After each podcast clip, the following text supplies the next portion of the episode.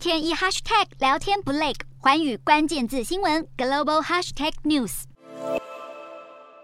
猴痘疫情在多国蔓延，全世界已经超过十多个国家出现猴痘病例，其中又以英国、西班牙以及葡萄牙病例最多。没想到现在竟然持续扩散到亚洲。根据新加坡卫生局二十一日宣布，新加坡出现首例猴痘境外输入病例，确诊者为一名四十二岁英国籍男子，确诊后已经进入新加坡国家传染病中心接受治疗，也持续追踪到十三名密切接触者，将会进行二十一天隔离观察。这也是猴痘疫情爆发以来东南亚通报的首例案例。亚洲地区除了新加坡，南韩也通报了两例疑似猴痘病例，其中一人是入境时出现猴痘症状，目前已经转至医院接受治疗观察。若真的确诊，恐怕将会成为南韩首例。根据世界卫生组织统计，从今年到六月十五日止，共接获四十二国通报了两千一百零三例猴痘确诊病例。目前已经将猴痘流行国与非流行国的区别删除，尽可能将出现疫情的国家一起通报，以反映需做出统一反应的必要性。